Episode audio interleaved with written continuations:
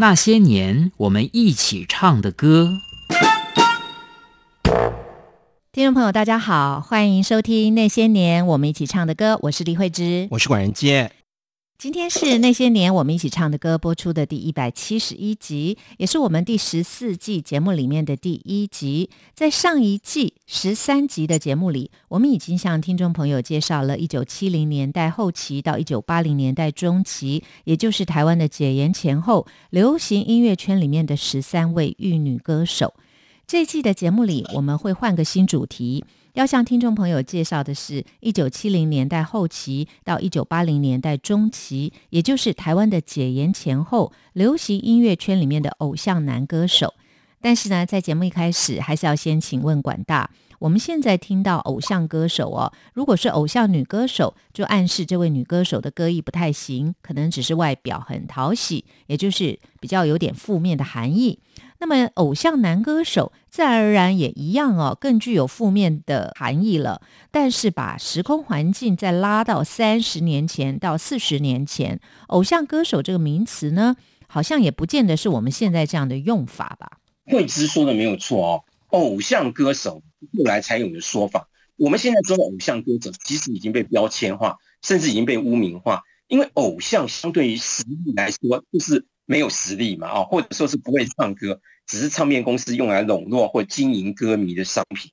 但是哦，这是现在流行的说法。我们把时空啊倒回四十年前，老三台的综艺节目里，那个现场啊，就有好几十人的那个管弦乐队，三家电视台都有自己的乐团，从主持人到歌星都必须要唱现场的。如同我们上一季所介绍的那个主题哦，叫做玉女派歌手。那我们这一季的主题应该就是说是花美男歌手，但是哦，玉女歌手其实就已经有点贬义的性质在里面了。那花美男歌手就显得更负面。但是我们客观的来说，这其实啊都只是唱片公司包装行销的路线而已花美男歌手啊，除了有一点形容男歌手的演唱实力不足，只是靠外表取胜以外，其实。更是让政府或者是一些味道人士无法接受的，应该还是呢这些男歌手被包装的太过女性化，也就是现在中国大陆官方宣布要大力整顿娱乐圈盛行的娘炮文化吧？哎，中国这几年的这个政治变化，就是对各行各业进行这种意识形态的整肃。我们讲说整肃完大 V 整整微博，那整顿完微博又整微信，那现在当然就轮到影视圈了嘛。那其实这样的做法，台湾的中老年人哦也都不陌生。那个就是政府对娱乐圈实施的这个叫法西斯美学，简单说就是意识形态要整齐划一、统一指挥。那其实，在一党独大的社会里，政府哦若是不推动法西斯美学，也就是哦不要娘炮、不要娘娘腔，要一心向着党、向着政府。你简单说就是政治跟文化都要单一化了哦。要让演艺圈内的意识形态整齐划一，统一接受党跟政府的领导。那中国官方现在正宣称说要这个严打哦娘炮文化，就是要让选秀节目变了形态。例如，你看湖南卫视播出的那个男团那个竞选节目《披荆斩棘的哥哥》，那个节目列出来的那个舞台提示清单呢，就严厉警告参赛者要谨慎对待以下行为：挤眉弄眼。咬嘴唇、贴地跳舞、顶胯，还有眨单眼，就是单眼这样在眨眼睛。虽然呢，这些动作在网络上哦就被网民批评说太油腻，意思就是说就跟娘炮很类似，呃，都是形容哦男性的外表哦举止不符合主流男子的气概。那原本哦，中国在邓小平实施改革开放之后。他就容许邓丽君这种形象比较柔弱的艺人，但是一夜之间好像又回到了毛泽东年代啊。不过演艺圈受政治的影响，这也是必然的啦。那个台湾老一辈的听众都经历过这一段。台湾当年流行日本传来的那种花美男歌手哦，就像现在中国大陆演艺圈里面盛行的小鲜肉偶像哦，这会遭到政府还有一些民众的反对啦。你管大对于这批所谓的严打娘炮文化，你的看法是什么呢？这个哦，就像我刚才说的，其实一党专政的国家，它其实很难容忍商业化盛行之后，必然出现的这种花美男现象。因为你妇女审查中国影视内容的广电总局对男性阴柔之风的不满，它不是临时起意的。他们认为这种小鲜肉歌手，也就是我们台湾纪元时代所说的花美男歌手，他会让中国变成哦少年娘则中国娘，就是你从小就娘，从小就娘炮，长大了以后就娘炮，最后就全中国就娘炮哈，就变成这个样子。那二零二零年的五月，中国全国政协常委斯泽夫他还公开表示，中国许多年轻男性变得柔弱、自卑、胆怯。追求小鲜肉的形象，除非进行有效的治理，否则将危害中华民族的生存发展。哎其实这样的担忧跟呼吁啊，在戒严时代的立法院里，那很多从中国来的这些老立委也是这样坚持嘛，甚至发言内容也都大同小异，就是要维护中华文化啊。那在这样的氛围下，警总跟新闻局他当然要有行动了哦。那老三台高层也要积极配合嘛。其实这都是符合当时政治上的主旋律了。好的，听众朋友，我们就来听这首一九七六年由杜丽作词、方健作曲、海山唱片高义泰跟陈秀慧的合集《彩色桥》A 面的第一首歌，高义泰跟陈秀慧合唱的《彩色桥》。远远的一座彩色桥，那桥上有你往日的倩影。我想要和你接近，想要和你谈谈心，表达我的一片情。星光下，轻轻迈开我的脚步向前走。为什么我和你走的方向不能一样？我向你招手，我向你低头，我默默望着桥下悠悠流水。想起你的倩影，为你深深怀念，我为你深深怀念。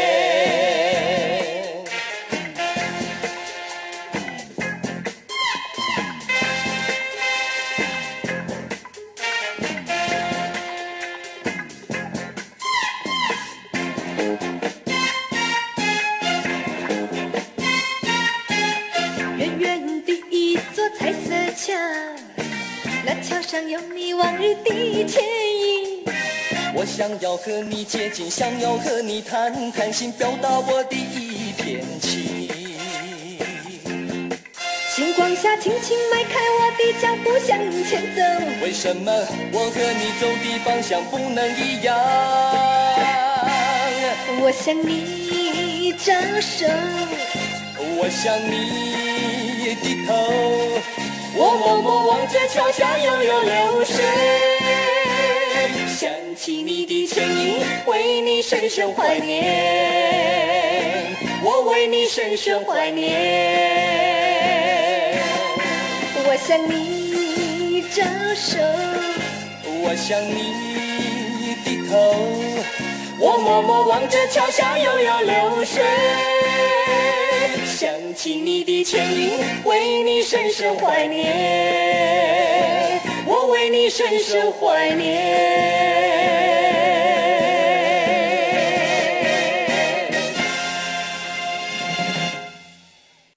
行到这里，我们才要介绍今天的主题人物哦，也就是花美男歌手高义泰。不过呢，把高义泰放在这一季的第一集，可能有一些听众也会疑惑：台湾最早的花美男歌手，大家第一个想到的是刘文正、费玉清。但是呢，管大今天为什么会介绍高义泰呢？会直说没有错，其实刘文正跟费玉清呢，你广义上来讲，也可以算是一九七年代的花美男歌手。不过，因为他们太红了，而且啊，他们往往都在海外巡回演唱嘛，哦。把国内所有的流行歌曲，不管是原唱是男生还是女生，甚至是校园歌曲，他们全部都翻唱过，让他的形象就变得相对很模糊，因为跟原来在台湾那种花美男的形象已经完全不一样了。那另外一方面就是他们也很配合政府，演唱了很多爱国歌曲，还得过电视金钟奖最佳表演男歌手。那这种爱国正面的阳刚形象跟花美男成了对比，所以啊。我考虑了很久，最后还是放弃介绍林文正跟贝玉清。那不过话又说回来哦，你真要介绍林文正跟贝玉清也不是一集的节目可以说得完的了，因为这一集的节目啊，我们为了不让它散焦，可以集中在花美男歌手上，所以我放弃了介绍林文正跟贝玉清。高义泰对台湾年轻一点的听众来说，应该算是很陌生，甚至在网络上呢都很难搜寻到相关资料，所以也要请管大介绍一下高义泰当初是怎么踏入歌坛的。呃，一般人哦都以为高义泰跟当时流行的玉女歌手一样，就是由这个唱片公司包装成新人。因为大家对高义泰的第一印象就是他在华视跟陈秀慧主持的大型外景综艺节目《阳光绿野胜雨棚》，甚至很多人还以为他是外省人，其实不然。一九五五年生于云林县虎尾镇的高义泰，小的时候因为喜欢唱歌，在父亲的培养。一九六八年，小学六年级的时候，就成为布袋戏大师黄俊雄执导的电影《孝子流浪记》里面的主唱。那由作曲家许石老师创作的电影插曲哦，《孝子流浪记》跟《万里寻妈咪》。那高义泰会成为许石老师的学生哦，就是因为当时在录制这些电影插曲之前，高义泰一定都要先到许石老师位于延平北路上的。许石音乐教室发声练习，在音乐谱反复练习这个曲目。那一九七零年哦，台视播出黄俊雄布袋戏《云州大儒侠》，造成轰动。当时剧中就直接把高义泰演唱的《万里寻妈咪》选为史艳文儿子史宪中的出场，让高义泰成为布袋戏观众都熟识的台语歌手。一九七三年，政府禁止黄俊雄布袋戏的播出，也限制综艺节目里面的台语歌曲。这一段政府积极推行国语的十多年，让很多靠演唱布袋戏歌曲出名的年轻台语男歌手，像是叶启田或黄西田，都沉寂了一段时间。但为什么高义泰反而成了国语歌曲里面的学生王子呢？应该说是年龄不一样啊。因为叶启田哦是一九四八年出生，黄基田是一九四七年出生。那一九七零年代国民党进台语歌的时候，他们都已经退伍很多年，你要重新学习国语哦也来不及了。何况哦他们成年之后所唱的台语歌也不是布袋戏歌曲而已，所以观众对他们唱台语歌的印象很深刻。那但是高一泰就不一样啦，因为他唱黄俊雄布袋戏歌曲的时候，他是童星嘛。而且歌词内容是描写史艳文的儿子史宪忠，那也是个小孩子嘛，哦，所以观众对高义泰演唱台语歌的印象只停留在小孩子阶段。退伍之后的高义泰遇到了这个时候国民党刚好是完全禁止电视上出现台语时，他就可以完全转变成国语歌曲的新人。这一点哦，是黄西田跟叶启田无法相比的。好的，听众朋友，我们再来听这首一九七七年由孙怡作词、黄敏作曲、海山唱片高义泰第一张个人专辑《浪花晚霞我》B 面第一首歌，高义泰演唱的《浪花晚霞我》。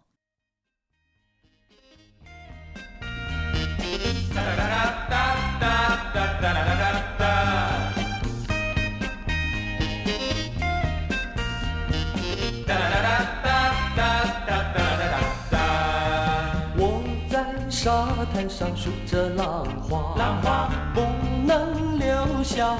它。我在山坡上看着晚霞，落在西山下。浪花知道我的爱是纯洁无瑕，晚霞明白我的心是为谁牵挂。了海角天涯。记住我的话，这里就是你的家。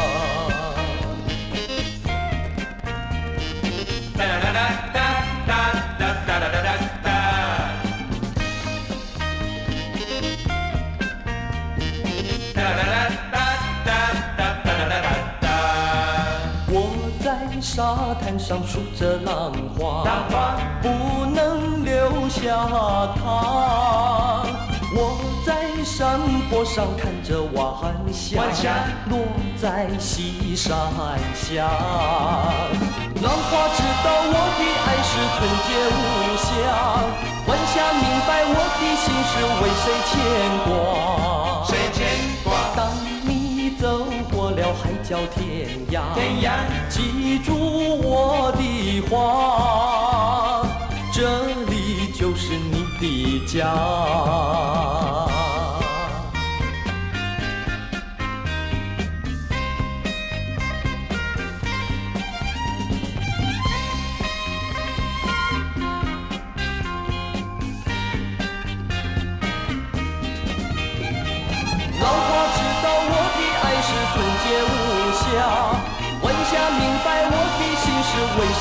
牵挂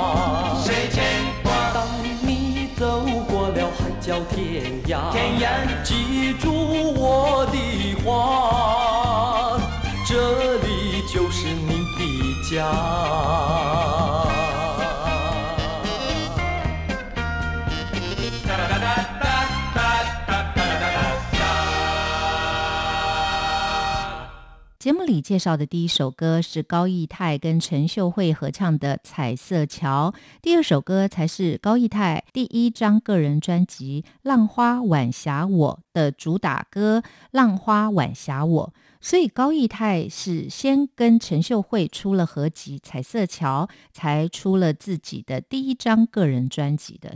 一九七零年代的高义泰跟陈秀慧哦，他是华视就是力捧当时华视的综艺节目《收视率哦一直不好，大家都戏称说这个叫“举光日”节目。但是说真的，因为华视刚开台，它只是国防部教育部的电视频道嘛，他们只是先斩后奏变成商业电视台，所以他们一开始也只敢播戏剧节目，综艺节目都还是用那种绕圈表演来充数。但是到了一九七年代中期，跟中视跟台视那种已经登记为商业公司不同，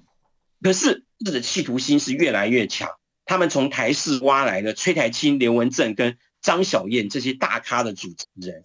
但是华视心里也明白嘛，你大咖主持人既然能够跳槽到华视，当然也能够再跳槽到其他电视台，所以华视还是要栽培自己人，随时准备接班。所以学生王子高密探跟玉女歌手陈秀慧这对金童玉女啊，就被华视安排成荧幕情侣。那他们合唱的《彩色桥》以及主持的大型外景综艺节目《阳光绿野摄影棚》，也就成了我们那一代人共同的回忆。那在这一张高义泰跟陈秀慧的合集封面上，就是两人一左一右，但是下方哦却是陈秀慧的独照。为什么会这样的设计？或许当时的海山唱片或是华视，他们更看重陈秀慧吧。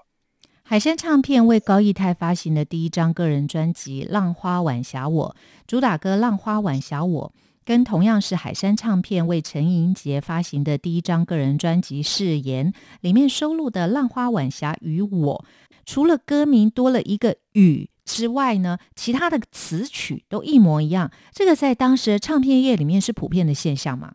海山唱片哦，一九七七年为高义泰发行的第一张个人专辑《浪花晚霞我》，这个封面第一首歌是孙怡作词、黄敏作曲的《浪花晚霞我》，这个跟海山唱片一九七七年为陈英杰发行的个人专辑《誓言》A 面第一首歌也是孙怡作词、黄敏作曲的《浪花晚霞与我》。确实哦，就是除了歌名多了一个“雨”之外啊，其他的词曲一模一样。那一九七零年代，唱片公司因为词曲作者不多，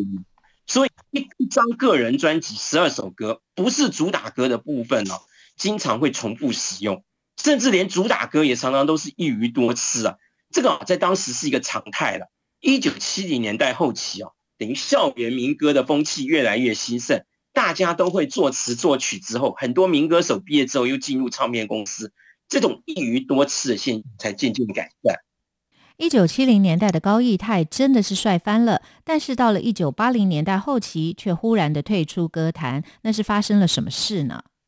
一九七零年代，高义泰全盛时期，同时主持三个歌唱节目，本来还打算到日本艺能学校去深造，但是因为父亲突然过世，深受打击而这个退出演艺工作，他转而协助家族事业。一九八零年代末期。高义泰协助姐姐高文婉创造了我们现在这个祥美雪花冰哦，这个这个冰品事业这很有名的哦。那闲暇的时间哦，就幕后指导唱歌，也提携了不少演艺圈后进。那受到音乐家许石的影响，对于歌唱技巧、歌声音品质特别要求的高义泰，经常要求啊，就是歌手要重录二三十次才合格。那高义泰说啊，我不敢说我是名师啊，但我教出来的歌手一定都是高徒。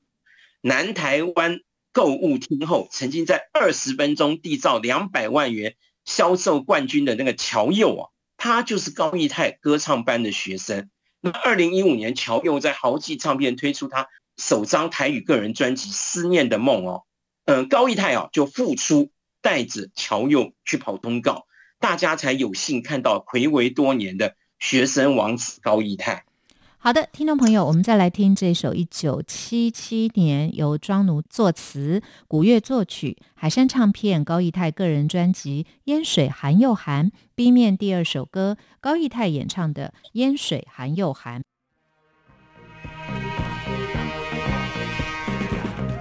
淡淡的青叶，潺潺的流水，寒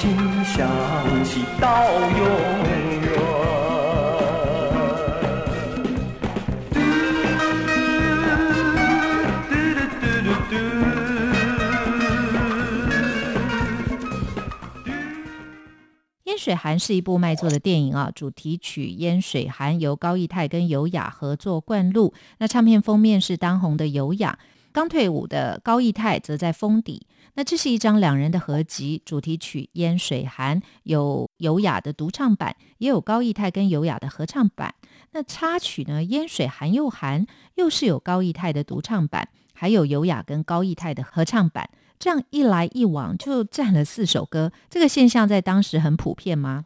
哎，非常普遍哦。我们在第五季介绍电影主题曲的时候就已经提到，因为当时国语唱片哦，这个销售最好的就是电影主题曲。那香港电影来台湾上映的时候，甚至欢迎唱片公司多多来翻版，因为哦，歌曲的流通越广，这个电影就等于有了免费广告宣传嘛。那一九七零年代哦，国语唱片刚发行的时候，如果你能够搭上文艺片上映，那这个算是业结盟嘛。你如果要出纯个人的专辑，要贩卖反而不容易。那高义泰啊，唱过很多电影主题曲及插曲，与当时海山唱片的女歌手，除了陈秀慧以外啊，其他像是尤雅啊，或是珍妮也都合唱过。那像这种唱片封面哦、就是一面是男生，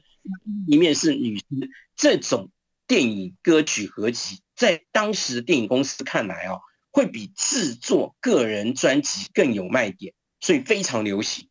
烟水寒是一九七七年珍珍跟刘家昌再婚后还能够跟秦汉一起演出的电影是非常难得的。那管大还记得烟水寒的剧情是在说什么呢？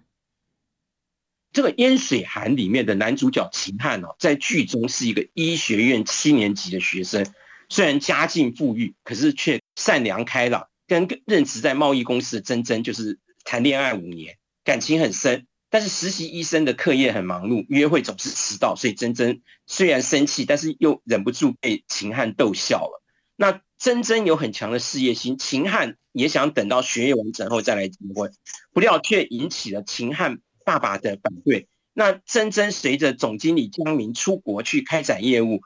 又严拒这个总经理江明的追。那没有想到，这个时候秦汉哦，却发现已经罹患肺癌。那珍珍哦。从国外赶回来，又陪秦汉来完成手术。手术之后啊，秦汉的父母来到珍珍家里请提亲，希望冲喜。那这个时候，珍珍父母很反对，那秦汉也不愿意去担任医生，就不告而别，到海边的卫生所去担任医生。那珍珍知道之后，立刻也感到海边的小门，让秦汉实现结婚的那个誓言。所以婚礼上啊，就是珍珍的妈妈担心女儿哭的泣不成声了。但是哦，婚后两个人却过着甜蜜的渔村生活。不久以后，珍珍怀孕，但是秦汉虽然很想看到孩子出世，因为病情严重啊，就好梦难圆。那最后离开了人间。那这部电影是一个悲剧。天水寒是国语文艺片里面很少见的悲剧。现实生活里的高义泰，二零一九年再次出现在新闻媒体上的时候，却是跟侄子一起在佛堂禅修的时候遭纵火，惯犯泼油纵火，高义泰逃过一劫，侄子却跟其他六个人不幸罹难。这真的也是人间惨剧吧？哎，对，二零一九年的七月十一日，台南狱警。真理佛堂收容了一位法院送来辅导的真性纵火惯犯哦。那不过这个真性犯人，因为他顽劣到根本无法教化，于是，在佛堂再次纵火，造成七人死亡。其中有一家三口啊，就是先生太太带着生病的女儿来这里养病，不幸被烧死。啊，另外也还有一对夫妻从台东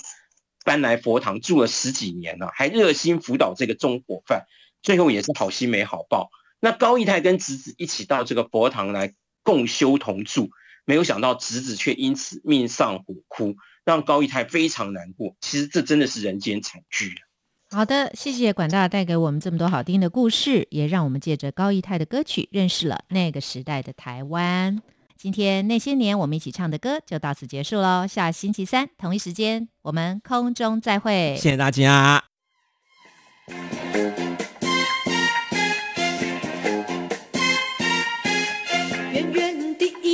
彩色桥，那桥上有你往日的倩影。我想要和你接近，想要和你谈谈心，表达我的一片情。星光下，轻轻迈开我的脚步向前走。为什么我和你走的方向不能一样？我向你招手，我向你低头。我默默望着桥下悠悠流水，想起你的倩影，为你深深怀念，我为你深深怀念。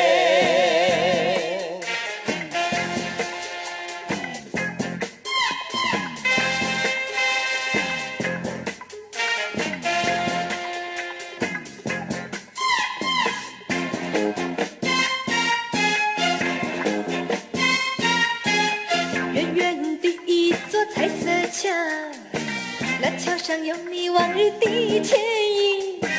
我想要和你接近，想要和你谈谈心，表达我的一片情。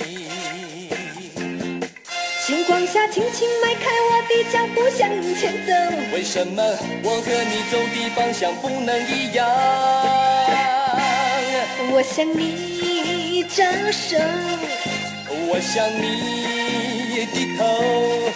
我默默望着桥下悠悠流水，想起你的倩影，为你深深怀念，我为你深深怀念。